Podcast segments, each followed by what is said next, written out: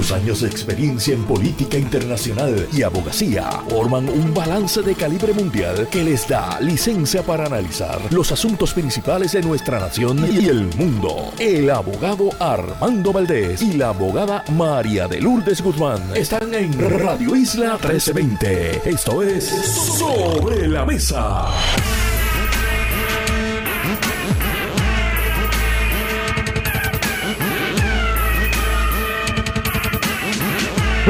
Puerto Rico, soy Armando Valdés. Usted escucha Sobre la Mesa por Radio Isla 1320. Hoy en Sobre la Mesa, Federico de Jesús y José Nadal Power se sientan aquí a la mesa para hablar sobre asuntos federales. Ya el Congreso está corriendo a todo cilindro.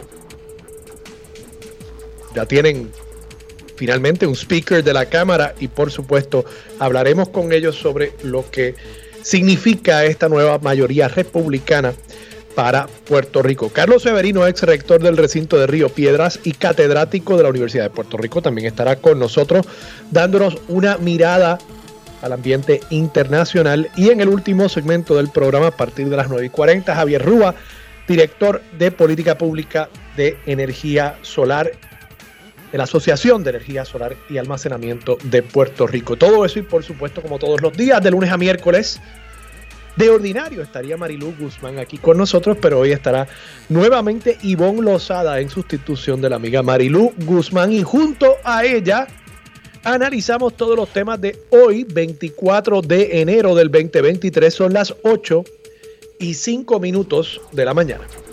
Los asuntos del país tienen prioridad, por eso llegamos a poner las cartas sobre la mesa. Vamos a poner las cartas sobre la mesa de inmediato. Hay varios temas que quiero discutir en la mañana de hoy.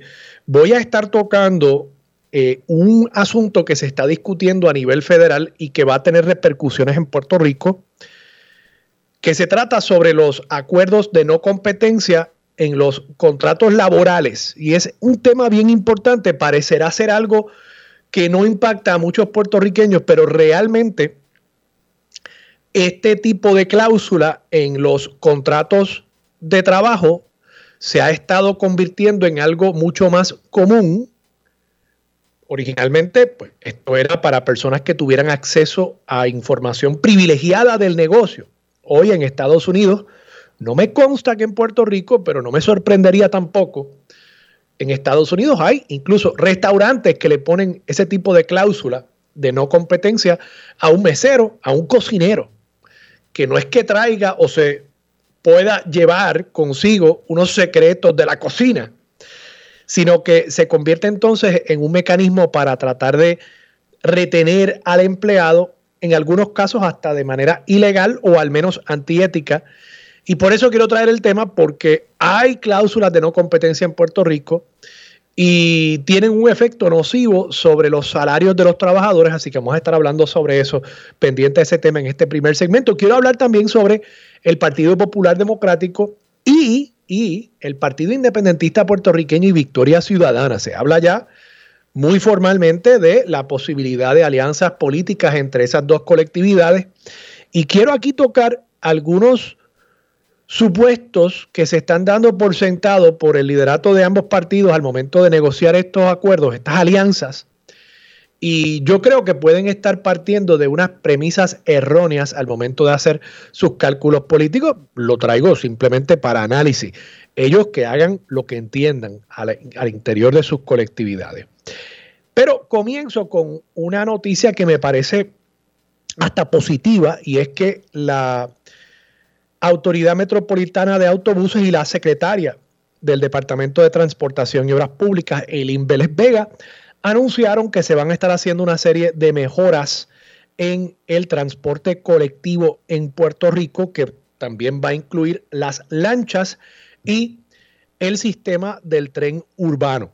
Así que esta me parece una noticia positiva porque Puerto Rico en momentos en que ya el Departamento de Transportación también ha anunciado que vamos a estar enfrentando más tapones, más congestión vehicular en las próximas semanas, meses y años potencialmente, producto de las mejoras que se van a estar haciendo en las carreteras, los puertorriqueños tenemos que mirar estos medios de transporte alternativos, colectivos, como una opción verdadera. Y yo creo que es importante que esta noticia venga en este preciso momento, porque durante el fin de semana, probablemente unos 300 mil puertorriqueños se montaron en una guagua de transporte colectivo para transitar por la ciudad y llegar hasta las fiestas de la calle San Sebastián.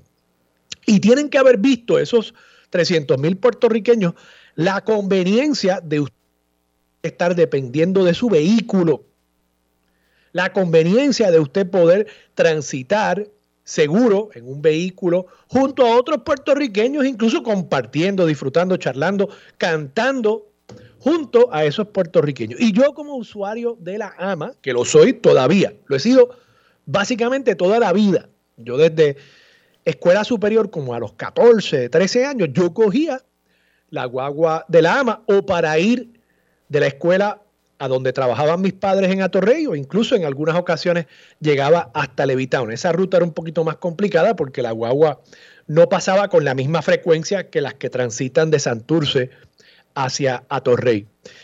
Y hasta el día de hoy, viviendo aquí en Santurce, en la avenida Ponce de León, es muy conveniente, mucho más incluso que el sacar el carro para transitar a otro punto en la misma avenida, el uso de la AMA. Así que yo la uso.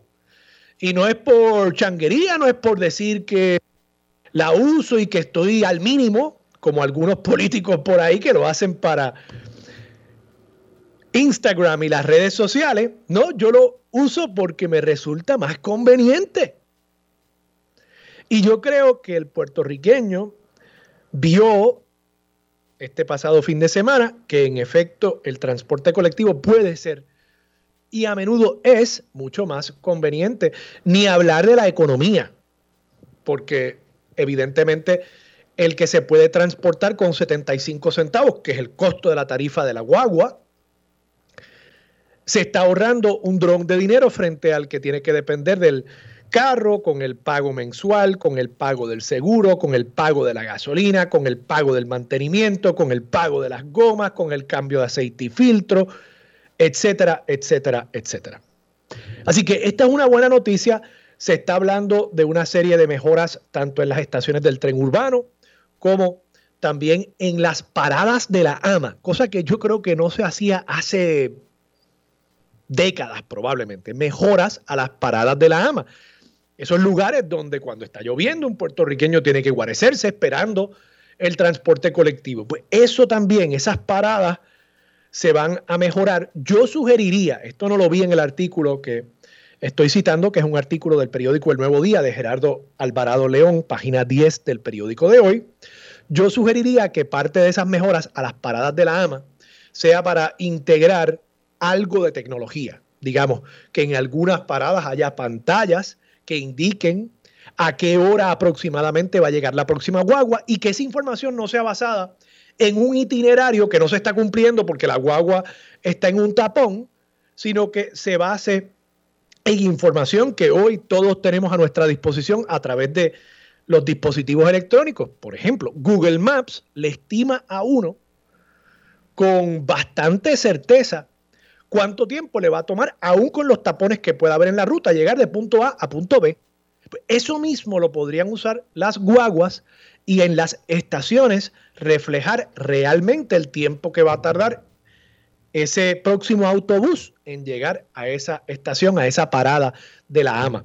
Y con esa información, los puertorriqueños creo que vamos a poder ser usuarios más frecuentes de ese sistema, porque si yo tengo la seguridad, yo sé que yo voy a llegar a mi destino, yo sé que por ahí viene una guagua. Esa seguridad, esa certeza es lo que va a permitir que más personas usen el sistema, como pasó en su momento con sistemas de transporte en red como Uber, por ejemplo, que al principio la gente decía, eso no va a funcionar en Puerto Rico, la gente no usa taxis. Bueno, claro, la gente no usaba taxis cuando no había ninguna certeza de que en el lugar donde usted lo dejaran, posteriormente usted iba a poder conseguir un taxi para regresar. Pero en la medida en que esa plataforma le permitió a los puertorriqueños la certeza de que siempre iban a tener disponible ese servicio a un costo razonable, mucha gente ha hecho la transición. Yo conozco gente incluso que ya ni siquiera tienen carro. y dependen única y exclusivamente de ese tipo de plataforma. Y lo complementan, como lo hago yo, con el uso de las guaguas y el transporte colectivo. Si esa fuese la mentalidad de la AMA, de convertir ese servicio esencialmente en un Uber más económico, colectivo, ofrecido por el gobierno, con el uso de tecnología para que la gente tenga la seguridad que tienen cuando usan esa otra plataforma privada, yo estoy seguro que se podrá aumentar el número de usuarios para beneficio, no solamente del que se monta en la guagua, sino también del que está en el tapón, porque ese que se montó en la guagua es un carro menos que está transitando por la autopista. Esa es la justificación para esta inversión colectiva en este sistema de transportación y me parece que es una noticia bienvenida el que el gobierno esté invirtiendo en este sistema de transporte colectivo. Paso al segundo tema, quería comentarles acerca de las cláusulas de no competencia. ¿Qué está pasando? El gobierno federal, específicamente el Federal Trade Commission, el Federal Trade Commission es una entidad pública federal que se encarga de la regulación del comercio, de ciertos aspectos del comercio, particularmente, digamos, ciertas prácticas que pueden ser monopolísticas. Esta entidad observa y regula el mercado para asegurarse de que efectivamente exista un mercado libre en la economía estadounidense y por consiguiente la economía de Puerto Rico. Esa entidad tiene una nueva presidenta desde que Biden la nombró, Lina Khan, y ella es una figura que desde la academia había estado promoviendo una serie de acciones más agresivas por parte de esta comisión, el Federal Trade Commission, para regular ciertas prácticas del sector privado en beneficio de los consumidores y los trabajadores. Y ahora, una de las medidas que ella está tomando desde esa agencia, o sea, esto no es una propuesta legislativa, es algo que está sucediendo a nivel administrativo, es que el gobierno federal prohíba las cláusulas de no competencia en los contratos. ¿Qué significa una cláusula de no competencia? Bueno, lo que implica el nombre. Usted firma un contrato de trabajo con una empresa y esa empresa pone como condición en ese contrato el que usted se compromete, incluso luego de abandonar esa empresa, usted se compromete a no trabajar para otra empresa similar. Y la razón por algún tiempo, usualmente estas cláusulas tienen un plazo de tiempo que usted como empleado le está concediendo al patrono y dice, bueno, en un año, en dos años, en tres años, yo no voy a trabajar para una empresa similar. En Puerto Rico, de paso, por medio de jurisprudencia se establece que el plazo tiene un máximo de un año. O sea, un patrón no, le puede exigir a usted que usted esté sin trabajar para la competencia por dos, tres años. 12 meses es el máximo. De ahí que en Puerto Rico es bastante restrictivo este tipo de cláusula, pero todavía existen. En Puerto Rico, por jurisprudencia, como les dije, se ha establecido que el máximo es 12 meses y tiene que ofrecerse algo a cambio, no solamente el trabajo, no solamente el salario, algo adicional a cambio de esa concesión por parte del empleado. El patrono además tiene que tener un interés legítimo en dicho acuerdo. Quiere decir, no es que simple y sencillamente no quiere que el empleado se le vaya. Tiene que haber algo específicamente que tenga que ver con sustancialmente el negocio, que se vería afectado el negocio del patrono en la medida en que este empleado pueda irse a trabajar en otro negocio similar dentro de ese año de la restricción. En Estados Unidos, algunos estados ya han prohibido este tipo de cláusula, pero se estima que uno de cada cinco trabajadores en Estados Unidos tiene algún tipo de restricción, incluyendo, como les mencioné en la introducción del programa, trabajadores en restaurantes de comida rápida. Aún así, en esos estados donde hay estas restricciones, hay patronos que incluyen las cláusulas, aunque no se pueda hacer cumplir, aunque ellos no puedan llevar esa cláusula a un tribunal, porque sabrían en el tribunal que es ilegal la cláusula, pero la incluyen porque de esa manera lo que están haciendo es desalentando la movilidad de ese empleado. ¿Por qué esto es importante y por qué lo traigo? Bueno, según Lina Khan, de nuevo, la presidenta, la nueva presidenta del Federal Trade Commission, la FTC, economistas de la FTC encontraron, y ellos dicen que esto es un estimado conservador, que las cláusulas de no competencias suprimen, reducen los ingresos de los trabajadores americanos por aproximadamente un 3 a un 4%, o sea, en dólares y centavos que los trabajadores americanos están recibiendo 250 billones a 296 billones de dólares menos en salarios en comparación con un ambiente en el cual no tuviesen estas cláusulas restrictivas. ¿Y cómo se explica eso? ¿Cómo ellos pueden llegar a ese cálculo? Bueno, según los economistas, la manera más fácil de aumentar el salario, usted que me está escuchando, que es trabajador en una empresa, la manera más fácil de aumentar su salario no es pidiéndole un aumento a su patrono. Usted sabe lo difícil que es eso. Es cambiando de trabajo. Aquí me ganaba 25 mil pesos y en la otra empresa me han ofrecido 30 mil para llevarme de una empresa a otra. Pues en la medida en que haya una cláusula de no competencia, eso le da un poder adicional a su patrono actual porque usted siente que no puede moverse a ese otro empleo donde le están ofreciendo 5 mil pesos más.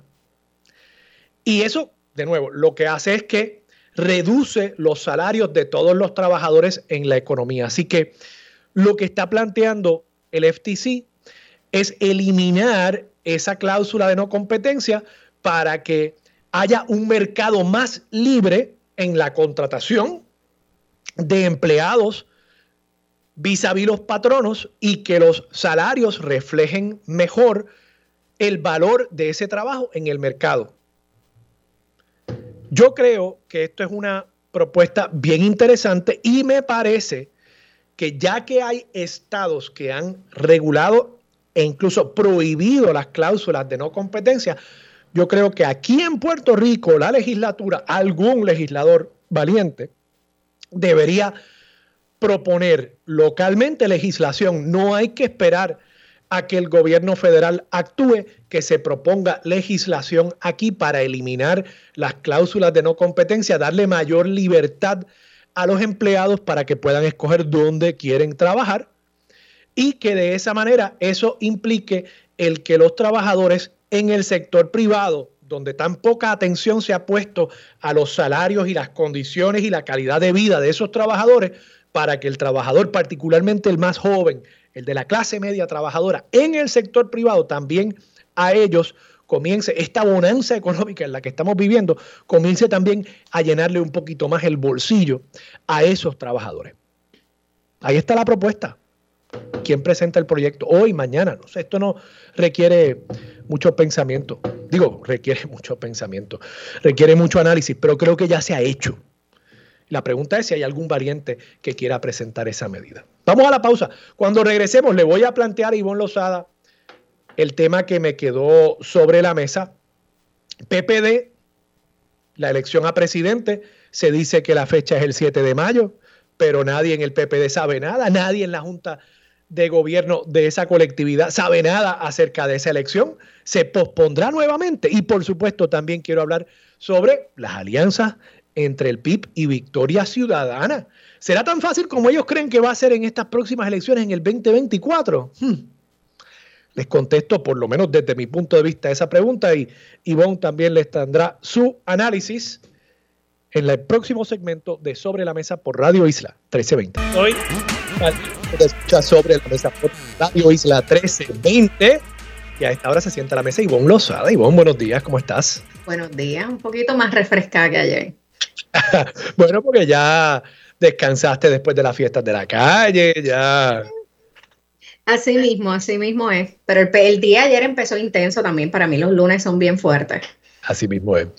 Ivonne, antes de pasar al tema de los partidos políticos, las alianzas políticas que vuelven a sonar fuertemente en estos días, quería eh, tu parecer, tú eres abogada, tú has trabajado mucho eh, temas relacionados a el, tema que traje sobre las cláusulas de no competencia y la posibilidad ya bastante bastante certera de que la FTC, el Federal Trade Commission, prohíba a nivel de todo Estados Unidos las cláusulas de no competencia. ¿Qué te parece a ti?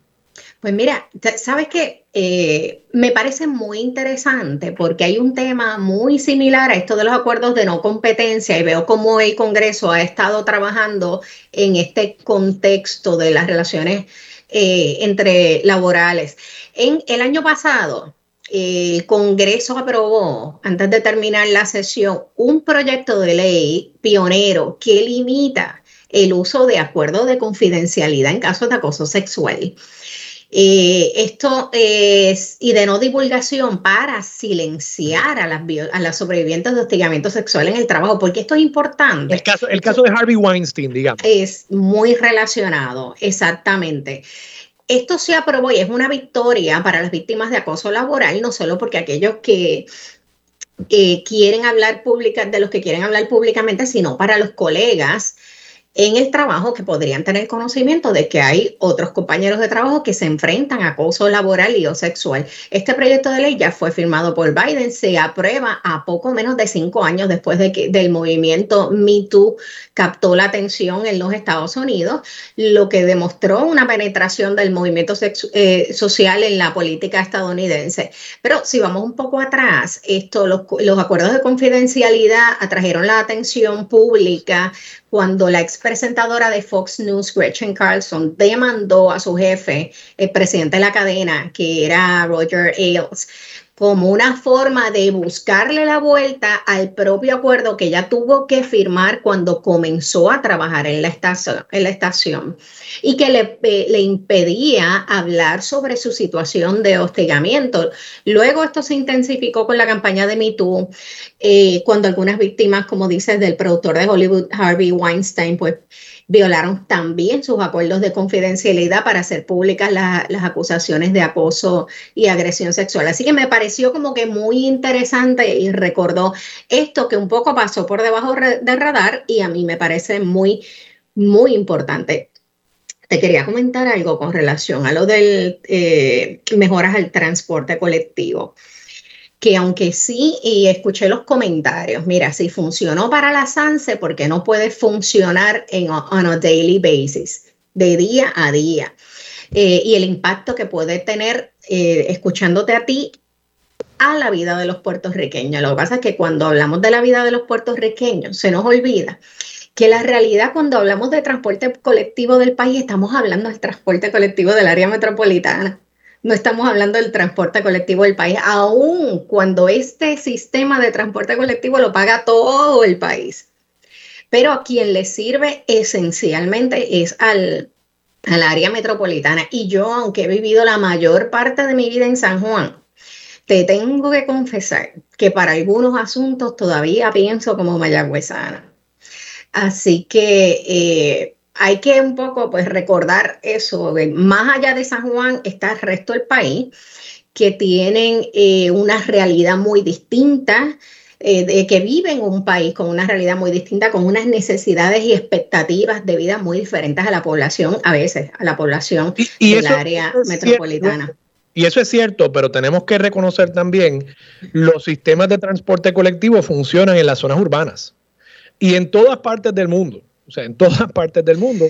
No, no eh, funciona y hay que extenderlo, pero que hay que pensar en extenderlo fuera del área metropolitana. O sea, pero un sistema de autobuses, o sea, vamos a ser honestos, ¿no? Un sistema de autobuses no va a funcionar en Naranjito, eh, eh, no un sistema como la AMA, o sea, con la frecuencia que tiene la AMA, porque no tiene la densidad poblacional. Incluso hay zonas dentro de la zona metropolitana que no tienen la densidad poblacional. O sea, los sistemas de transporte colectivo urbanos están diseñados para un nivel de densidad. El estado de Nueva York. Mira Mayagüez y el centro y el colegio universitario de Mayagüez que sí tiene una demanda de tener eh, servicios de transporte que le sirvan esencialmente también a los jóvenes universitarios que no los tienen. Hay, hay ciertas zonas, sí, en la ciudad, eh, digo, en el resto de la isla, donde puede haber oportunidades, pero creo que hay que tener cuidado con decir, no, el transporte colectivo lo pagamos todos y, no lo tengo yo aquí en, Las Marías. Pues mira, no, en Las Marías no va a haber transporte colectivo probablemente, o sea, y, no lo digo no lo digo de manera arrogante, yo sé que puede sonar un poquito chocante, pero es la realidad. Eh, igual, pero se pueden desarrollar. Igual que en la María, no va a haber un choliseo. De la misma manera en que teníamos un tren que llegaba a Mayagüez, que el gobierno cometió la, tontería de coger las vías y cubrirlas de brea y cemento, sin pensar en futuro en que podría venir un tren de mayor tecnología que pudiera seguir conectando la isla. Pero incluso ese tren a Mayagüez era un tren interciudad, interurbano, eh, que, que, existe ¿verdad? cuando viajamos a Europa eh, o a otros lugares, Estados Unidos. Eh, eso es un tren que te lleva, no, no es un tren de transporte colectivo, de transporte diario eso te iba a llevar de San Juan a Mayagüez. Exactamente, pero eh, conectaba, que es que era parte del transporte colectivo, que es distinto. Aún así, yo creo que hay que, el modelo es bueno, no estoy diciendo que no sirva, hay que expandirlo y pensarlo más allá del área metropolitana, incluso lo que se pensaba con conectar Caguas. Caguas no era antes, era central y un día se convirtió en parte del área metropolitana, porque la gente que vive en Caguas trabaja mucho en San Juan y hay una interrelación entre ambas comunidades, pero las rutas todavía son insuficientes, los puntos de conexión y la cobertura algo ilimitada. Buen proyecto, necesario, sí, pero hay que repensarlo más allá de donde estamos. Totalmente de acuerdo, totalmente de acuerdo, pero, pero hay que repensarlo de nuevo, siendo sensato y honesto con, las expectativas que puedan tener personas, ¿verdad? Y, si para usted es muy importante el transporte colectivo, eh, pues digo, tiene que exigirlo también como ciudadano a, sus líderes políticos, a sus líderes políticos locales, al gobernador, eh, y convertirlo en una prioridad, tener estas conversaciones acerca del transporte colectivo, no solamente sobre la carretera y los boquetes en la carretera. Ok, mira, parece que me quedé sin imagen aquí. Si no me ven que hay una imagen azul, estoy aquí todavía. Ya mismo resolveré el, asunto, se me apagó la cámara. Pero bueno. Para, para empezar a, plantear el tema eh, más político, antes de la pausa, nos quedan como dos minutitos antes de la pausa, eh, te, te pregunto, no sé si viste el artículo hoy de eh, Gloria Ruiz Cuilan en el Nuevo Día sobre eh, principalmente sobre Alejandro García Padilla y la columna que publicó Carlos Díaz Olivo planteando que él podría ser un candidato eh, para la gobernación en el 2024. Él rechaza esa posibilidad, pero entonces también hay una sección del artículo donde ella entrevista a varios líderes de la Junta de Gobierno del PPD sobre esta elección para la presidencia, que se supone sea para el 7 de mayo, y nadie sabe nada. Entonces yo me sospecho, digo, yo quizás quizás con la edad me he convertido muy malicioso y mal pensado. Yo me sospecho que va a llegar como el 7 de febrero y van a decir, no, no hay tiempo, no, no tenemos los chavos para la elección, no hemos aprobado el reglamento, no tenemos las papeletas impresas y se van a buscar la manera de tener por, por inercia y por incompetencia que posponer nuevamente esa elección del 7 de mayo. Mira, yo estoy totalmente de acuerdo contigo y te tengo que decir que ha sido la estrategia, oye, y muy exitosa de ganar tiempo. Y eh, ahora mismo eh, la falta de transparencia es impresionante, sobre todo en, en, un partido donde está en una posición de exigir, de fiscalizar el gobierno y de exigir al gobierno transparencia, pero entonces no está en la posición de poder responder de la misma manera. Ahora mismo se anuncia que hay una elección en, cuatro semanas. Hoy estamos a 24, literalmente cuatro semanas menos un día, porque hoy ya no lo podemos contar.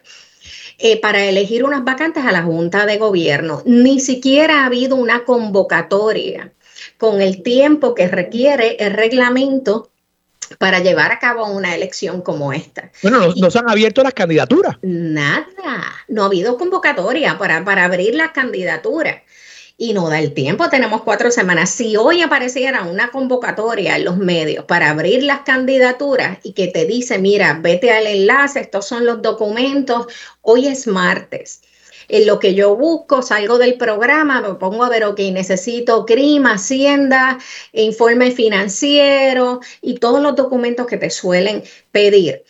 Los busco, espero que me lleguen por correo electrónico, correo regular, se los someto al partido, ponle que el viernes los recibe alguien en secretaría, que tienen que nombrar un comité, una comisión para evaluar los candidatos. Esos documentos, después que nombren el comité, se los refieren a esa comisión de evaluación de candidatos que va a evaluar todos los expedientes de todas las personas para entonces citarnos. Va a pasar una semana, ya voy por la segunda semana, me van a citar para entrevistarme, me entrevistan y después se reúnen para entonces eh, cualificarme como candidata, notificarle al partido que eventualmente me va a notificar a mí. Ya estoy en la cuarta semana y el próximo fin de semana es la elección por acumulación.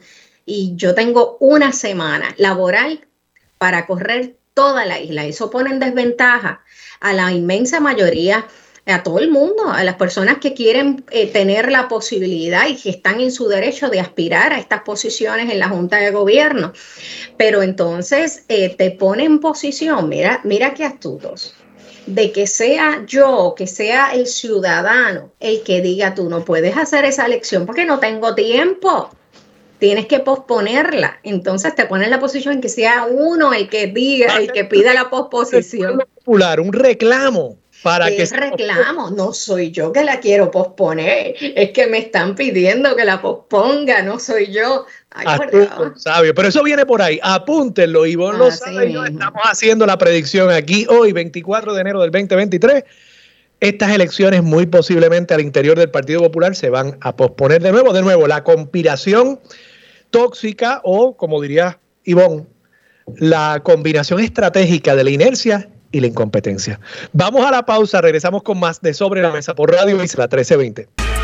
Regresamos, soy Armando Valdés, usted escucha Sobre la Mesa por Radio Isla 1320, sigue sentada la mesa Ivonne Lozada.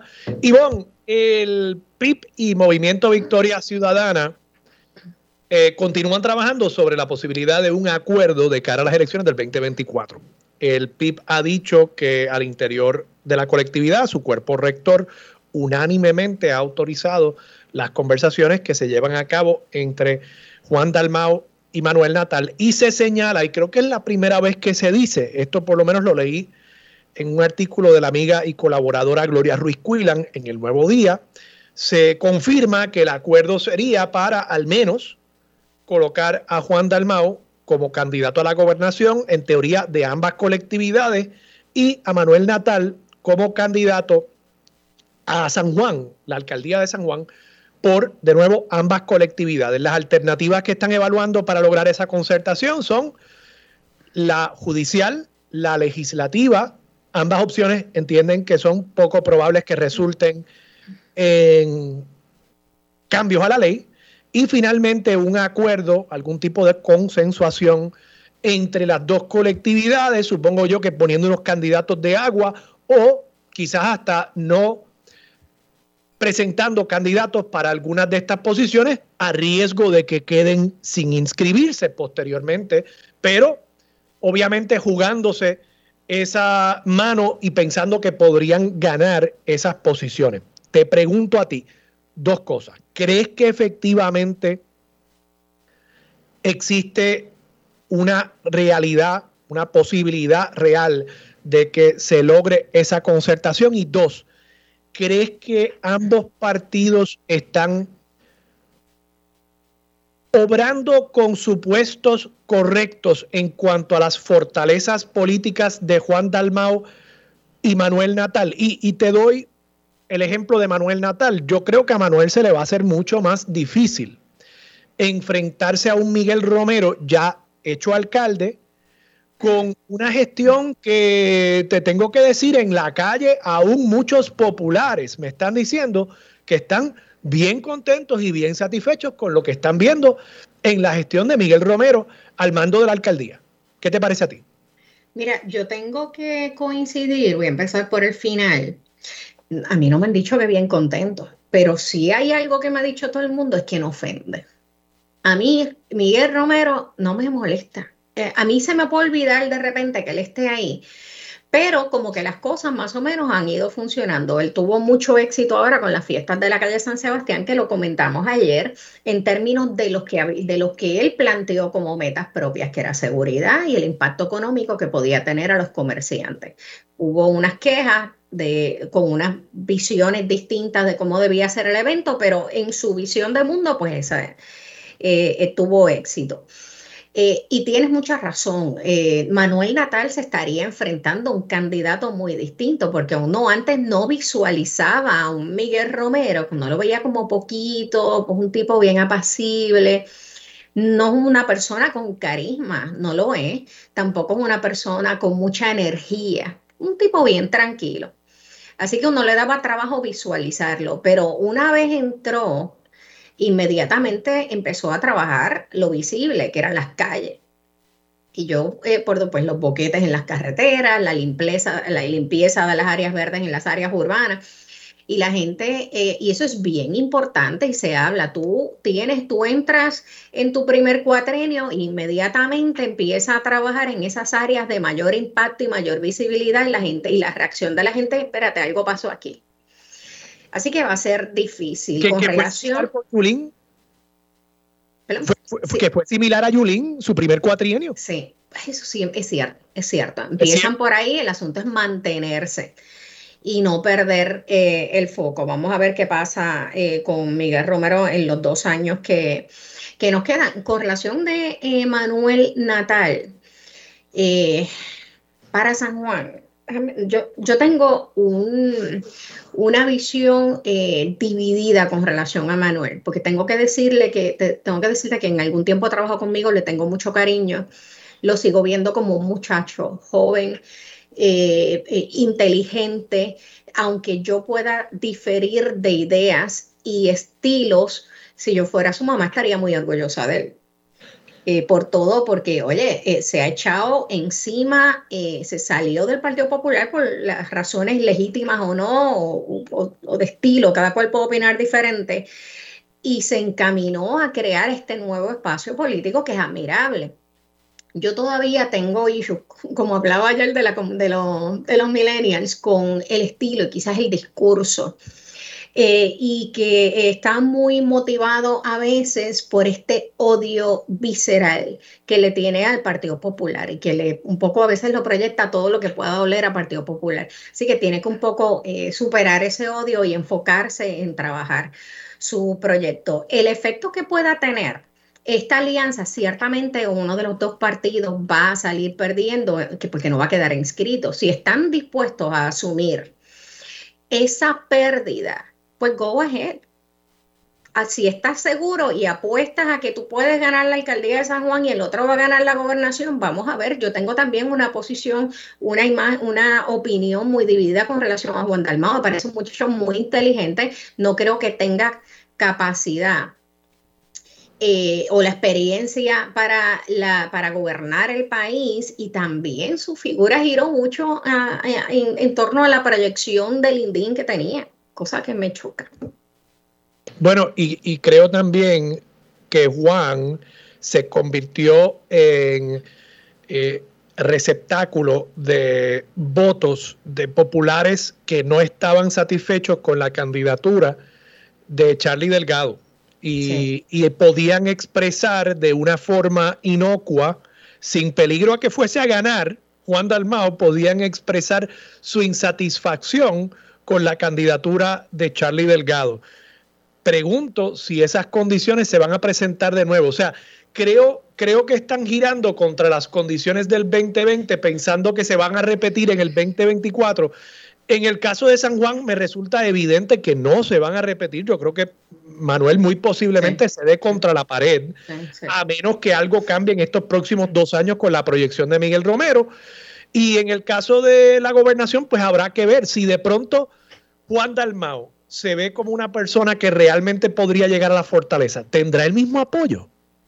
Bueno, ¿Para los populares otra manera de expresar su insatisfacción? ¿O estarán satisfechos con su candidato o candidata? No sé. No sé, no sé cómo va a, a cuadrarse eso, pero de nuevo, la historia, la historia puede repetirse, pero a veces cambian los personajes. Sí. Sí, vamos a ver, yo creo que todavía el Partido Popular no está en posición de superar la situación, el, momento eh, o el candidato que tenía, eh, que no es que era, bueno, que tuvo sus issues, pero no está en la mejor posición para tener un candidato a la gobernación que pueda contrarrestar el efecto de la elección anterior. Qué generosa tú eres. Tuvo sus issues. Y nosotros vamos a tener nuestros issues con el iraquí si no nos vamos a la pausa. Así que vamos a la pausa, regresamos con más de Sobre la Mesa. Aquí los asuntos del país que están sobre la mesa se discuten con los expertos. Ahora se une a la mesa el consultor de asuntos públicos Federico de Jesús y el abogado especialista en derecho corporativo José Nadal Power.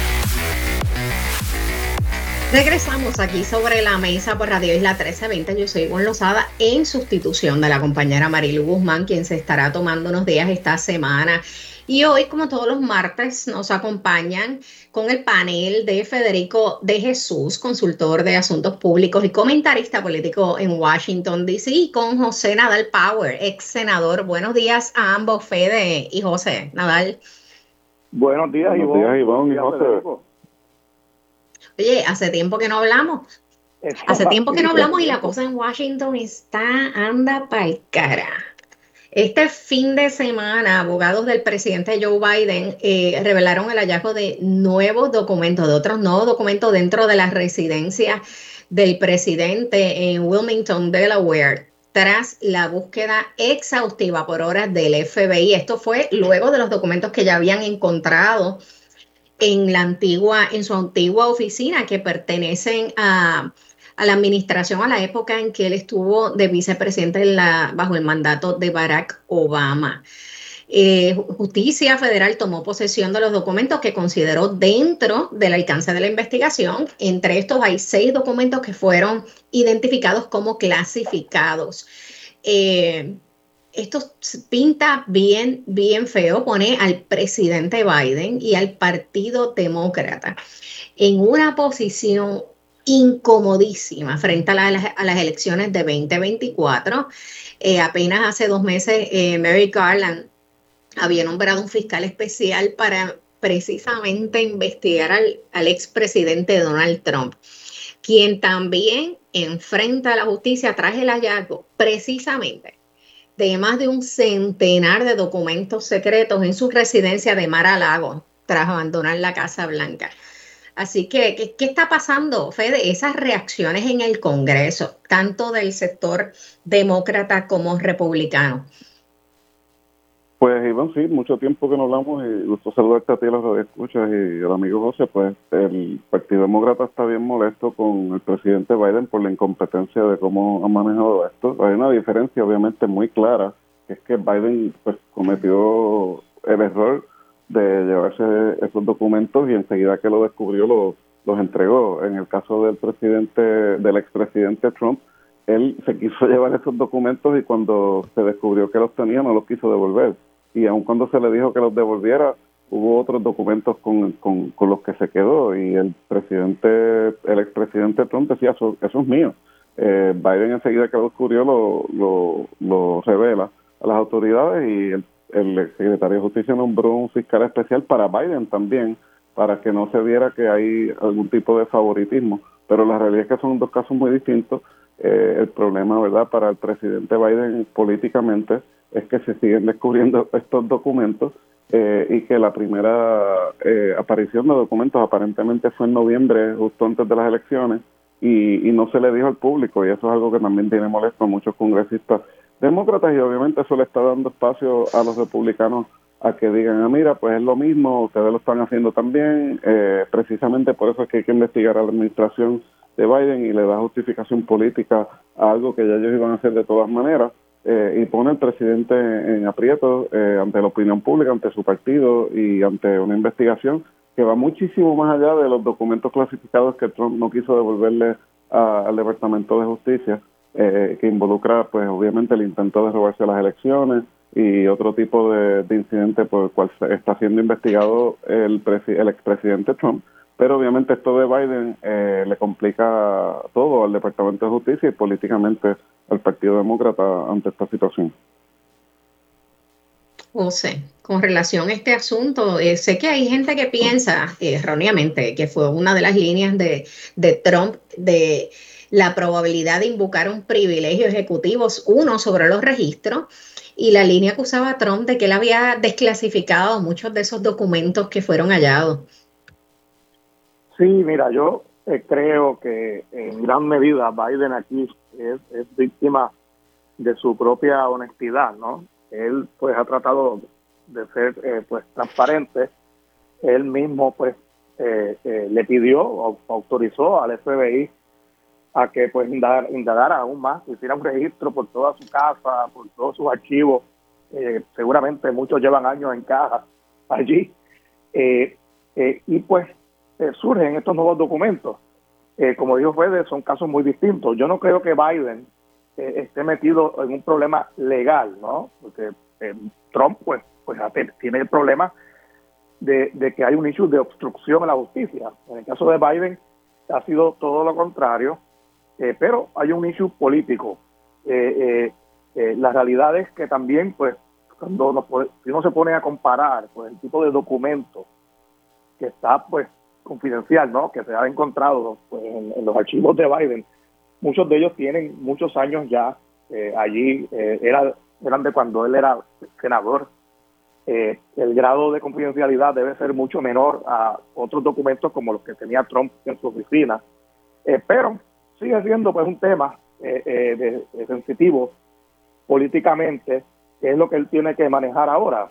Eh, obviamente ya este issue de, los documentos dejó de ser un, un, issue de, campaña para los demócratas, ya se pues se neutraliza en la opinión pública pues esta discusión y, y, Biden pues ahora tiene que hilar fino porque de, de cómo él maneje este tema en gran medida pues va, va a depender su posible eh, eh, candidatura ¿no?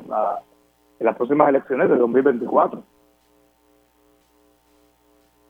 Ciertamente va a tener un impacto en los comicios porque en la campaña de las elecciones congresionales pasadas, en noviembre, vimos a un Biden atacando al presidente Donald Trump como totalmente irresponsable por el asunto de haberse llevado más de 300 documentos clasificados eh, a su retiro junto a, la residencia de Mar a Lago en Florida cuando dejó el cargo, pero también las críticas del liderato demócrata han sido fuertes. El senador Dick Durbin, igual Manchin, el senador Joe Manchin, hicieron expresiones muy fuertes en contra de, de Biden, aunque, aunque sí, como decía Federico, establecen una diferencia entre ambos casos, eh, particularmente porque Biden accedió voluntariamente a registro en su residencia. Él plantea que fue un accidente, eh, o sea, él, se encontró por sorpresa con esos documentos que los republicanos no le van a creer y que inmediatamente tan pronto se encuentra con que en su residencia eh, están estos documentos, él alerta eh, voluntariamente y accede a un registro de su residencia muy marcado. Con la no tan solo con la resistencia que manifestó Trump, que primero Trump negó que habían documentos. Después cuando encuentran que sí hay, se resiste a entregarlo. Así que eh, ciertamente eh, hay una gran diferencia, pero el costo político va a permanecer. Este año pensábamos que eso iba un poco a marcar estos dos años de camino a las elecciones generales con el, juicio en contra de Donald Trump por este asunto, como dice Nadal, que se acaba de aguar.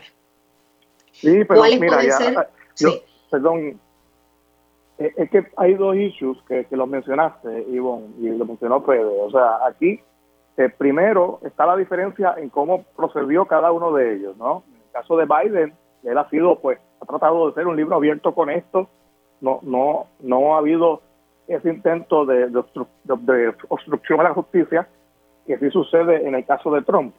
Y además está el issue de, de el nivel de confidencialidad que de verdad tenían esos documentos. Eh, eh, eh, puede haber un documento marcado como confidencial que en realidad pues no es tan sensitivo, sobre todo los de tiempo de Biden como senador. Como estos que tenía Trump. Además, Biden, luego de dejar el cargo de vicepresidente, se fue a la academia. Donald Trump volvió al mundo privado y la, y la preocupación es que estuviese, que estuviese utilizando estos, estos, documentos, esta información, para su beneficio personal. ¿no? Eh, son, son situaciones bien distintas. Son situaciones distintas eh, y nosotros, eh, personas racionales, las podemos entender, pero hay un sector eh, fundamentalista, fanático, trompista, que no hay manera que lo entiendan. y van a, decir que está el sistema está favoreciendo, va a estar favoreciendo de alguna manera a los demócratas al presidente Biden, de todas maneras, aunque es mucho menor. Y en términos legales, Biden debe salir bien de esta situación. Eh, como, dijimos, el costo va a ser bien alto. Ya los republicanos se están preparando probablemente para iniciar una investigación eh, de, esta, de los documentos ahora encontrados de Biden. Ya James Comer ya comenzó a solicitar información al jefe de gabinete de, la Casa Blanca sobre, precisamente sobre la búsqueda de los documentos eh, en la oficina de Biden. Eh, así que ciertamente pues el impacto, esto va, va a tener repercusiones a largo plazo, porque también le quitas el foco a Trump de encima. O sea, por poco que sea, se ve feo que le asignen un fiscal especial a Biden. Sabemos que va a salir bien, pero se ve mal. Federico. Bueno, sospechamos que va a salir bien porque confiamos que el presidente ha sido transparente, pero pues uno sabe, ¿verdad? Por lo que le pasó a Clinton, que esas investigaciones de fiscales especiales pueden eh, tornarse peligrosas políticamente y, verdad es bien difícil anticipar cuáles van a ser los temas en el 2024. El problema es la discusión interna también en el Partido Demócrata de si Biden debe ser el candidato. Y eso también yo creo que, que, es afectado por, por esto de, de, los documentos clasificados, que por mejor intención que tenga, pues la realidad es que no lo manejo bien y, y se ve mal. Y todas las otras investigaciones de Trump, pues esto muchos demócratas les parece como como, manejó Hillary Clinton el asunto de los emails y el servidor privado de ella, que palidecía comparado a todas las cuestiones de Rusia y otros insultos de Donald Trump, pero lo usaban como una, pues como dice en inglés, una equivalencia falsa, como decir, ah, pues tú también, eh, y aunque sean totalmente distintos, pues suficientemente parecido para que en el imaginario público queda, quepa la duda y, a otras investigaciones de Donald Trump de otros asuntos pues eso quizás también pueda afectar lo que potencialmente un, jurado pudiera ver como, pues, eh, ah, no, pues si todos los políticos son iguales. Y ese es el peligro de esto, y más allá de la justificación a los republicanos que iban a hacer investigaciones como quiera a la investigación, a la administración de, de Biden sobre el hijo, sobre cosas que francamente no, no tienen nada que ver con la cosa pública. Y ahora pues les da más justificación eh, y hay que ver, ¿verdad?, cómo eso afecta a la discusión interna del Partido Demócrata y tú traes otro issue eh, que se eleva a la discusión pública, es qué ocurre si Biden tiene que dejar la presidencia o qué posibilidades, qué otras probabilidades hay de candidatos a la presidencia de los Estados Unidos más allá de Biden. Eh, porque los republicanos parecería haber un consenso de que DeSantis es un candidato fuerte para aspirar a la presidencia por los republicanos, aun cuando el Congreso empezó con el pie izquierdo, con un liderato muy débil en la Cámara Federal y que promete que va a ser un término muy pintoresco, por no decir que va a ser un circo, eh, con muy, muy, muy frágil y obviamente en el intento que van a seguir de eliminar derechos fundamentales a poblaciones eh, vulnerables. Pero más, ¿hay futuro más allá de Biden, Fede? Yo creo que lo hay, el problema es el reloj y, y, verdad que las cosas no pueden surgir orgánicamente, la gente tiene que, si va a haber una campaña, pues empezar a lanzarse, recoger dinero, hacer encuestas, hacer una serie de cosas. Hasta ahora todo tiende a indicar que Biden quiere permanecer en, la presidencia, eh, pero hay otros líderes. Este, la cuestión es si van a tener el tiempo, los recursos y el apoyo del partido para poderse lanzar y si en realidad Biden no, no, no se quiere o no va a lanzarse. Está el secretario de Transportación, Pete Buttigieg, que por los líos de, de las aerolíneas, pues quizás no sea ahora mismo la persona más popular, pero que pinta como alguien carismático, joven. Está la gobernadora de de Michigan, eh, Gretchen Whitmore, eh, hay, hay muchos líderes dentro del Partido Demócrata, de nuevo, eh, la cuestión es cuánta unidad puede haber y cuántos recursos, eh, ¿verdad? Y momentum puede haber detrás de, de, una potencial candidatura en un momento donde siempre, nunca es una buena idea retar a un presidente incumbente. eso nunca lo, lo ha sido exitoso dentro del mismo partido Ronald Reagan no lo logró con Ford, este no lo logró Ted Kennedy contra Carter. Eh, es difícil, pero no, no, no sin precedente y, de nuevo yo creo que es temprano, pero ya eso se está empezando a discutir en el fuero interno del Partido de la Liberal y, entonces del Partido Demócrata, perdón, y eso pues hay, hay que ver cuánto afecta también la vicepresidenta, que es la, sería la natural heredera, pero que tampoco ha gozado de mucha simpatía dentro de las filas este, progresistas ni, ni del Partido Demócrata como tal. Yo tenía altas expectativas de, eh, de, Kamala Harris y te tengo que admitir, claro, yo estoy acá en Puerto Rico, que con mucha frecuencia se me olvida que ella es la vicepresidencia y es, vicepresidenta y eso es fatal. Pero bueno, este José y Fede. Que creo que no es así nada más que se te olvida. Yo creo que también al electorado en los Estados Unidos le pasa lo mismo.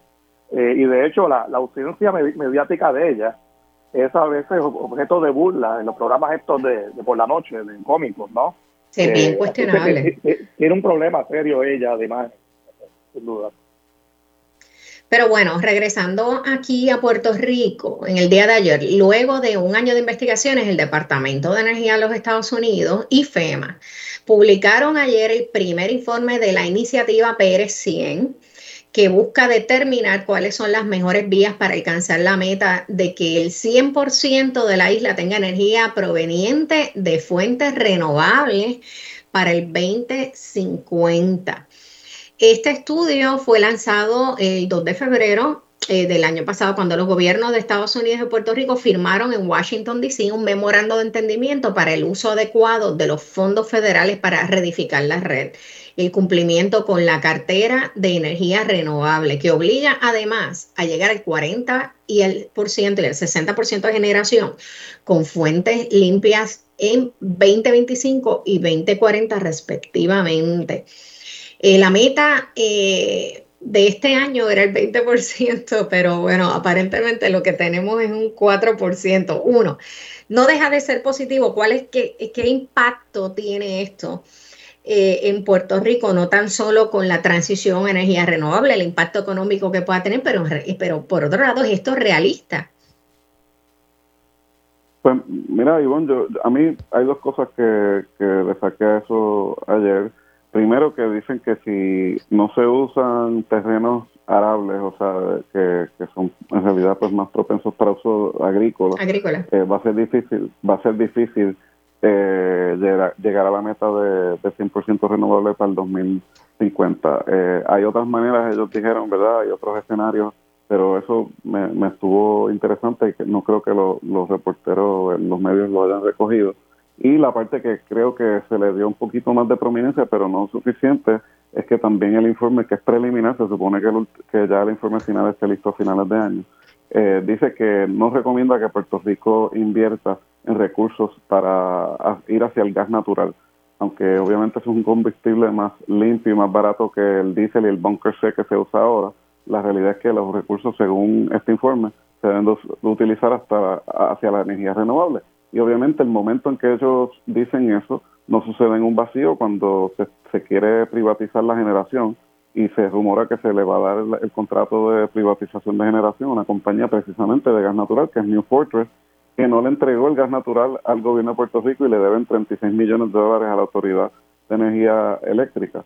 Eh, y tiene otros conflictos y otros asuntos que se han reportado. Así que yo creo que esos dos temas eh, vale la pena destacarlos y obviamente pues Puerto Rico tiene para reconstruir la red nada más 13 mil millones de dólares, de los cuales básicamente solamente han usado eh, 200 millones. Hicieron anuncios esta semana en la prensa en Puerto Rico de que estaban obligando eh, cierta cantidad de dinero, pero la gente no ha visto la obra, ¿verdad? Y la luz sigue eh, en un precario en Puerto Rico. Y este informe yo creo que puede iluminar el camino hacia un futuro renovable, pero cuando la gente pensó en la privatización de la generación, pensaban en competencia entre compañías de energía eólica, de compañías de energía solar y otras cosas, no monopolizar la privatización a una vez posible es que va a tener que eh, apagar las plantas que va a comprar, o sea, eh, o privatizar, perdón, así que eh, es complicado y yo creo que hay que prestarle atención a ese informe. José, ¿por dónde estás parado con este asunto? Mira, yo estoy de acuerdo en que aquí la clave debe ser que, esta competencia en la, en la generación. a mí me parece bien el informe del Departamento de Energía pero creo que escapa de ese informe el tema económico, el tema de la necesidad que tiene la economía de Puerto Rico y las familias de Puerto Rico de, una reducción en el costo de la, de la, de la, de la luz. Eh, ¿sabes? Eh, eh, no podemos esperar al, 2050 para esto, ¿no? Eh, la energía renovable toma tiempo en desarrollarse, es costosa también la infraestructura renovable por lo tanto, yo creo, si yo estuviese en el gobierno, o sea, yo, yo me inclino a pensar que es inevitable eh, construir una, dos plantas adicionales de, de, gas natural para poder cerrar las costosas y, y, contaminantes plantas de la Autoridad de Energía Eléctrica de, que, usan, que usan petróleo, ¿no? Eh, y de ahí, pues entonces, comenzar, eh, eh, eh, y se puede hacer en paralelo, pues ese proceso de eventualmente eh, convertir a Puerto Rico en una isla 100% renovable. Pero me parece que es irreal esperar tanto tiempo para ver entonces un alivio en el costo de la, energía. yo la semana pasada comentaba con, Marilu, sin tener yo los números exactos, pero tengo entendido que, por ejemplo, Ecoeléctrica, AES, le venden a la autoridad, o a Luma en este caso ahora creo, eh, la energía pues a 9 centavos el kilovatio, por ahí. La AEE, e, las plantas viejas estas de las que estamos hablando, la producen a más de 25 centavos.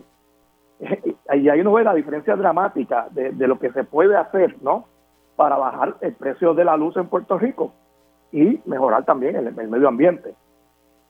Por lo tanto, mi conclusión, bueno, hay que hacer las dos cosas a la vez. Yo creo que no se puede descartar eh, expandir eh, eh, lo, que es el gas natural, por lo menos durante la transición a, a 100% energía verde, pero sin duda hay que comenzar desde ahora a buscar alternativas de energía solar sin afectar terreno agrícola, que es un problema, energía hidroeléctrica, que es, muy importante, y más energía eólica. que se puede, se puede, según el informe, pero no es, es más fácil decirlo que hacerlo, creo yo. Claro. Claro, este, pues vamos a ver y entiendo muy bien tu planteamiento de por lo menos ir utilizando energías limpias en lo que podemos hacer la transición a energía eh, renovable, porque no tenemos como que mucha opción. En realidad, la expectativa de este año, imagínense, era un 20% y apenas hemos cumplido con el 50%. Pero gente, se nos ha acabado el tiempo para este segmento. Gracias, Fede. Un placer siempre compartir contigo, aunque sea a través de, del Internet. Y gracias a José Nadal por acompañarme eh, durante este ratito de mañana. Cuando regresemos, nos vamos a ir a una pausa. Cuando regresemos, hablamos con el profesor Carlos Severino, ex rector y catedrático de la Universidad de Puerto Rico, sobre la cumbre de la comunidad de estados latinoamericanos y caribeños que se está llevando precisamente hoy en Argentina. Así que no se vayan porque regresamos a Sobre la Mesa por Radio Isla 1320. Para discutir los temas sobre la mesa que impactan a todos los sectores del país, se une a la mesa el destacado geógrafo y especialista en asuntos internacionales, el doctor Carlos Severino. Regresamos aquí sobre la mesa por Radio Isla 1320. Yo soy Ivonne Lozada y gente, les repito, estoy en sustitución de la compañera amiga Marilu Guzmán que se está tomando unos días en esta semana. Pero hoy, como todos los martes, se une a la conversación el profesor Carlos Severino, ex rector y catedrático de la Universidad de Puerto Rico. Buenos días, profesor. Muy buenos días, gusto en saludarle y por supuesto saludar también a toda la radioaudiencia. Igual, yo, yo estoy aquí, me encanta escucharlo, porque estoy para aprender, pero me interesa mucho el, tema de qué está pasando fuera de estas, las cuatro paredes de este país. Resulta que hoy precisamente se está llevando a cabo la séptima cumbre de la comunidad de estados latinoamericanos y caribeños, la CELAC, eh, en Buenos Aires, un poco marcada en principio por la reincorporación de, Brasil luego de haber estado tres años fuera de la organización bajo la presidencia de Bolsonaro. Hay que un poco, quizás nos puede explicar, eh, hacer historia de por qué surge eh, la CELAC, un poco... Eh, eh, como le digo, un poco en contraposición de lo que representa la Organización de Estados Americanos, ¿no? Que eso explica la salida de Bolsonaro. Pero de, de todas maneras, también se da esta cumbre en el contexto de las divisiones ideológicas que está atravesando la región. Hemos visto alzamientos de manifestantes derechistas en Brasil con el intento de golpe al Congreso y las protestas disidentes eh, de, en Perú, eh, de disidentes políticos en Perú y Bolivia que se han subido de tono. ¿Qué es lo que está pasando y qué, cuál es la expectativa de estos días en la cumbre de la CELAC, profesor? Sí, es muy buena la introducción con los temas que hacen porque realmente es, eh, es así.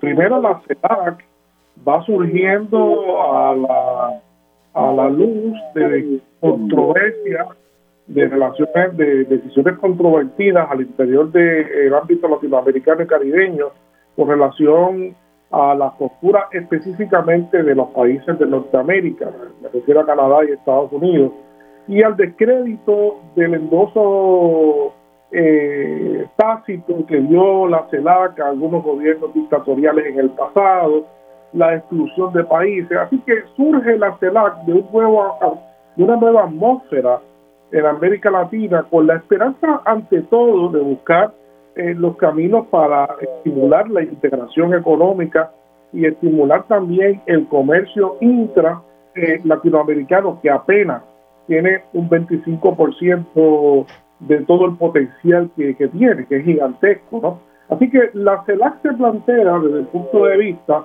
eh, de los países miembros y fundadores una, una nueva organización política que no es que, ¿verdad? Como ellos mismos lo establecen, no sea excluyente de algunos países que han tenido gobiernos diferentes, como el caso de Cuba, después el caso de Nicaragua. Eh, pero no, no podemos dejar de decir que es evidente que en este momento existen eh, problemas muy serios al interior de, de, América Latina, de, del mundo este de Perú, ¿verdad? De, Brasil, lo que, lo que pasa es que matiza en gran medida lo que comienza a verse allí hoy y sobre todo matiza el futuro. Eh, como usted muy bien dijo, el tema de que Brasil esté nuevamente presente, pues es algo muy, muy alentador para la CELAC. ¿Por qué? Porque Brasil, primero que es un global player, es un país de gran importancia eh, y peso específico en la economía mundial, pero además actuando conjuntamente ahora de regreso a esta organización con Argentina, con Colombia, con México, pues se convierten en un pivote económico de gran envergadura para la región, que la CELAC pues había quedado un poco media mediatada eh, desde hace algún tiempo, usted recordará el tiempo que hubo este del grupo de, Lima, eh, desapareció, y los intentos de crear otro tipo de integración. Así que ahora lo que vemos es eh, mucho ánimo, a la misma vez vemos también bastante cuidado por lo que está sucediendo que usted muy bien describió. Así que es complicado el clima eh, de la CELAC. Hay entusiasmo, pero a la misma vez hay mucho, mucho cuidado con lo que pueda estar eh, gestándose en la región, como hemos visto en las últimas eh, semanas. Sí, hay que ver, casualmente esta organización surge como una iniciativa del presidente de Venezuela, Hugo Chávez. Eh, para diferenciarse quizás de, lo que era la, OEA, pero hoy la situación en Venezuela está muy, muy complicada. Eh, de hecho, se ha criticado la principal fuerza opositora eh, al gobierno del presidente argentino, Alberto Fernández. De hecho, eh, rechazó la asistencia del presidente de Cuba y también criticó duramente la eventual participación precisamente del mandatario venezolano Nicolás Maduro, quien finalmente desistió de ir por razones de seguridad y no es el único, hay varios eh, líderes eh, de América Latina que han enviado representantes y han desistido de ir porque quizás pues el ambiente está un poco eh, volátil. en el caso de, Maduro, no acudiría, eh, el gobierno venezolano denunció que Maduro no estaría acudiendo al encuentro debido a un plan elaborado en el seno de la derecha neofascista cuyo objetivo era llevar a cabo una serie de agresiones en contra de la delegación del país de Venezuela, eh, por lo que estaría siendo eh, representado por su canciller. De hecho, ayer en Venezuela hubo una manifestación, una marcha de maestros, trabajadores del sector público y jubilados para exigir mejores eh, salarios. Intentaron llegar a facilidades del gobierno, pero fueron interceptados por una contramarcha del sector madurista. Pero la cosa está fuerte también por eh, lo que está viviendo en Perú. Sí, es muy fuerte. ¿Nos puedes hablar de eso? Sí, claro, correcto. Eh, no podemos olvidar el incidente que hubo entre Venezuela y Argentina no hace mucho tiempo por el tema de la retención de un avión 747 de carga, de una línea aérea de carga venezolana, que causó mucha tensión entre ambos países. Y en la situación en la cual el presidente Alberto Fernández, pues, realmente pues, no pudo, no pudo eh, dejarse sentir como se esperaba desde la comunidad internacional. Y en este momento, el Foro Argentino por la Democracia, que es la organización que hace un planteamiento judicial ante la Judicatura de, Argentina, eh, poniendo en, riesgo la presencia de las delegaciones de, de Venezuela, Cuba y Nicaragua. Es un foro que, que desestimó su causa, desestimó su causa, pero no hay duda de que es parte de la gran polarización que hay en Argentina. Argentina es un país que está muy fuertemente también polarizado por unos sectores eh, hegemónicos asociados al presidente Macri, que siguen, siguen buscando la forma de cómo eh, consolidar su regreso en un futuro eh, político próximo. Así que, de hecho, hubo un atentado contra la vicepresidenta Cristina Fernández recientemente, que atentaron contra su vida. Correcto, lo que estamos hablando es de un clima muy adverso, particularmente Argentina es uno de ellos que hemos visto cómo, cómo actúan, pero también eh, eh, Ivonne es, es parte, lo veo yo, de lo que ha habido mucho en Argentina en los últimos eh, años, es la judicialización de, la política. Entonces, en este caso es la judicialización de la política exterior argentina, cosa que no había pasado. Y es bastante delicado esto que estamos viendo, que por todos lados pues crece un, clima de reto para las nuevas democracias que se están consolidando en América Latina, como estamos viendo en Perú, ¿verdad? Este, como pasó recientemente en Brasil con el presidente Lula y ciertamente Argentina no es una excepción a esto que está pasando. Bueno, nos quedan dos minutitos y antes de pasar a otro tema, vamos a ver, vamos a ver qué pasa con CELAC, pero también el pasado viernes concluyó el conclave del Foro Económico Mundial en Suiza, en Davos, en Suiza. Entre los asuntos más relevantes se discutieron la guerra de Ucrania, el cambio climático, las tecnologías y energía verdes y la economía global. Me parece que Ucrania no le fue tan bien como estaba esperando. Bueno, parece que hubo una división grande.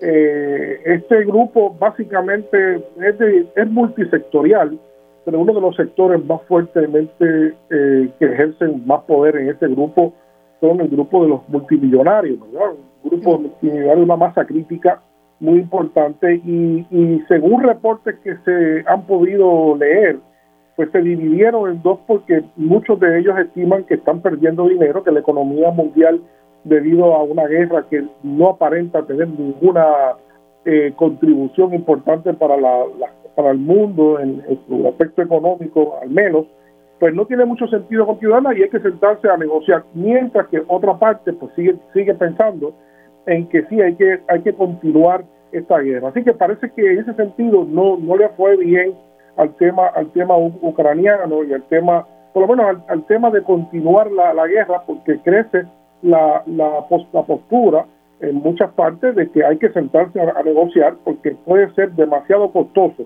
para las cadenas de distribución, para la recuperación post-COVID y sobre todo para el crecimiento de la economía mundial que, que no se ve bien este año tampoco. Caramba, se nos ha acabado el tiempo, profesor. Siempre es un placer escucharlo. Tenemos mucho que aprender. Así que gracias por compartir con nosotros durante esta mañana. Ahora nos vamos a una pausa. Cuando regresemos hablamos con el licenciado Javier Rúa, director de políticas públicas en la Asociación de Energía Solar y Almacenamiento de Puerto Rico, conocido como CESA. Así que no se vayan, porque regresamos sobre la mesa por Radio Isla 1320. Y regresamos aquí al último segmento de Sobre la Mesa por Radio Isla 1320. Yo soy Ivonne Lozada, esta semana en sustitución de la colega Marilu Guzmán, quien se ha tomado un par de días libres esta semana. Y hoy se une a la conversación el licenciado y amigo Javier Ruán, director de políticas públicas en la Asociación de Energía Solar y Almacenamiento de Puerto Rico, conocido como CESA. Buen día, Javier. Buenos días, Ivonne, a tu público. Feliz. Mira, eh, tienes mucho trabajo en los próximos años y décadas. Es mucho y se ha convertido uno de los temas medulares en Puerto Rico, el asunto energético. Luego de un año de investigaciones, el Departamento de Energía de los Estados Unidos, junto con FEMA, eh, publicaron ayer el primer informe de la iniciativa PR100 que busca determinar cuáles son las mejores vías para alcanzar la meta de que el 100% de la isla tenga energía proveniente de fuentes renovables para el 2050. Este estudio, que entiendo, y tú me corregirás, que fue eh, se hace eh, luego de que el pasado febrero los gobiernos de Estados Unidos y Puerto Rico firmaran en Washington, D.C. un memorando de entendimiento para el uso adecuado de los fondos federales para reedificar la red y el cumplimiento con la cartera de energía renovable que obliga además a llegar a 40% en 2025 y un 60% en, en el 2040 de generación con fuentes limpias. La primera meta, sin embargo, que era la de este año, era que para este año teníamos que haber alcanzado el 20% de generación con energía renovable, pero no se cumplió apenas. La Autoridad Energía, eh, Autoridad de Energía Eléctrica admitió que la capacidad real instalada de estas fuentes en el sistema es de apenas un, 4%. Javier Rúa, ¿es realista pensar en un 100% de energía renovable para Puerto Rico en un futuro cercano? Mira, la meta de 100% para el 2050 es la fácil. Esa, esa es la que está lejos y esa es la más fácil. Eh, las más próximas son las difíciles. Obviamente ya incumplimos la primera pata de 20%, y la próxima que viene es 40% al 2025. Eh, Puerto Rico, para lograr esa meta de 40% al 2025, tiene que alinear todas sus políticas públicas y alinear los fondos federales, los fondos federales disponibles para integrar estos sistemas rápidamente a la red en todas las escalas, no solamente escalas distribuidas de techo, en todas las escalas y mejorar la red para también eh, eh, permitir ese ingreso de renovables el dinero está, yo creo que es un tema de es un tema de voluntad mayor, eh, eh, primariamente, pero seguimos viendo fragmentación en toma de decisiones, eh, contradicciones en discurso y contradicciones incluso en política pública. Sobre esas contradicciones, el ex senador José Nadal Power comentaba hace un rato que, mira, pudo, había unas expectativas de un sector. Si vamos a seguir esta política de la transición a la generación con energía renovable, pues pudo haber unas expectativas de que este pasado contrato de APP para la generación pues, pues se fuera en esa línea y no en un monopolio, sino en un conglomerado de empresas que pudiera por lo menos ir en la línea de si no eran renovables, por lo menos empezar con energías limpias y luego transicionar. Mira, no voy a entrar en, en caracterizar la transacción como monopolio porque objetivamente hay varios operadores, varias compañías contratadas diferentes en generación de la autoridad. Eh, y cada vez hay más competencia eh, en el sector de diferentes generadores eh, que le venden o directamente a la autoridad o, a, o a privados, a, privados individuales, residenciales o a privados comerciales. O cada vez hay más competencia, pero sin duda, cada gota de fuentes fósiles que se añade a la red es espacio menos para renovables. Y esos contratos son y eso y eso y esos y esos contratos a largo plazo pues en, eh, se convertirían en, en, digamos bienes totalmente inútiles eh, si, si hacemos lo que hay que hacer que es cumplir con la política pública. O sea que esos contratos a largo plazo eh, son problemáticos. Pero mira pensando más a corto plazo Puerto Rico la ley 17 que establece las metas que mencionaste de, de energía renovable también establece que para el 2028, eh, no antes del 2028, tenemos que apagar y sacar de circulación la, la literalmente asfixiante planta de carbón eh, de AES. Esa planta de carbón 2028 está ahí al lado. Eso es realista. Está ahí al lado. Eso está ahí al lado. Esa, esa, esa planta genera, eh, yo creo que cerca de 500 megavatios de electricidad, que es un montón y de la luz más barata en la red. Obviamente la, de la más barata, no considerando todas las, externalidades y costos ambientales que tiene, pero, pero, pero en lo que le llaman el costo nivelado de energía, lo que le cuesta a Prepa comprarlo, pues es de las más baratas, es, centavos, bajito, es, como creo que 7, 6, centavos. Entonces, la pregunta es, y es una pregunta que el, que el trabajo de PR100 todavía no ha contestado, porque todavía esto es, una, es un entregable preliminar, es cómo apagamos esa planta de carbón al 2028 eh, de, forma barata y con renovables. Entonces, una cosa que este, el, el PR100 establece diversas rutas para lograr el 100% renovable. Esas son más fáciles que las que, como dije, que los temas más a corto plazo 2025, 2028. Entonces, 2028, ¿cómo apagamos esa planta eh, con renovables manteniendo o, bajando el precio? Entonces, las propuestas que logran eso, que son renovables, son grandes propuestas eh, a grandes escalas. Eh, viento, viento a gran escala en el mar, grandes fincas solares, que, que, por ser grandes, pues tienen economías de escala y además las puedes, presumiendo que tienes alineadas las políticas públicas de permiso, puedes construirlas rápidamente. Entonces, estas cosas son las que matemáticamente logran apagar la planta de carbón. Eh, todos estamos a favor y yo soy un, activista de la energía solar y batería en techo, que es crítica. Pero incluso si triplicáramos el nivel de instalaciones, eh, que ya está a niveles históricos, los números no dan para estos para estos fines este que son importantes desde el punto de vista ambiental, desde el punto de vista de cambio climático, desde el punto de vista de, humano, porque si tú apagas la planta de carbón sin sustituirlo, es un apagón perenne lo que tiene, simplemente es un apagón perenne. O sea, no, no podemos no podemos jugar con eso. Eh, tenemos que, que, eh, en el, quizás en el próximo entregable de, de PR100, que va bien, eh, hay que aterrizar algunas de estas cosas con más detalle, porque, eh, eh, o, no más detalle, sino con más detalle en cuanto a las metas más apremiantes. Porque 2050, mira, yo puedo ver en, en, el, en, ese, en ese horizonte de 2050, eh, puede que aparezcan tecnologías renovables más eficientes incluso. Claro, o sea, no, no, eso, eso no es, eso no es, no es mañana. No puede pensarse con la, con la tecnología que tenemos hoy porque va a ser una tecnología distinta. ¿Sabes? O sea, cada año las la, baterías son más baratas y más eficientes, cada año las placas son más... Ese, ese, tema es más fácil. Ahora tenemos que enfocarnos en las metas a corto plazo que mantienen las luces prendidas y la gente con electricidad.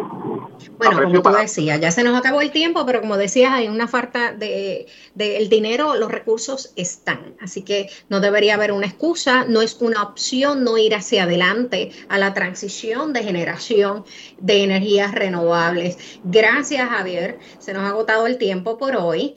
Gracias por compartir con nosotros aquí en Sobre la Mesa. A ustedes, la audiencia que nos acompañaron por Radio Isla, eh, por radio o por Facebook. Gracias nuevamente por permitirnos compartir este ratito de mañana. Yo los veo mañana nuevamente aquí en Sobre la Mesa por Radio Isla 1320, pero no se retiren porque por ahí viene Mili Méndez con Dígame la verdad.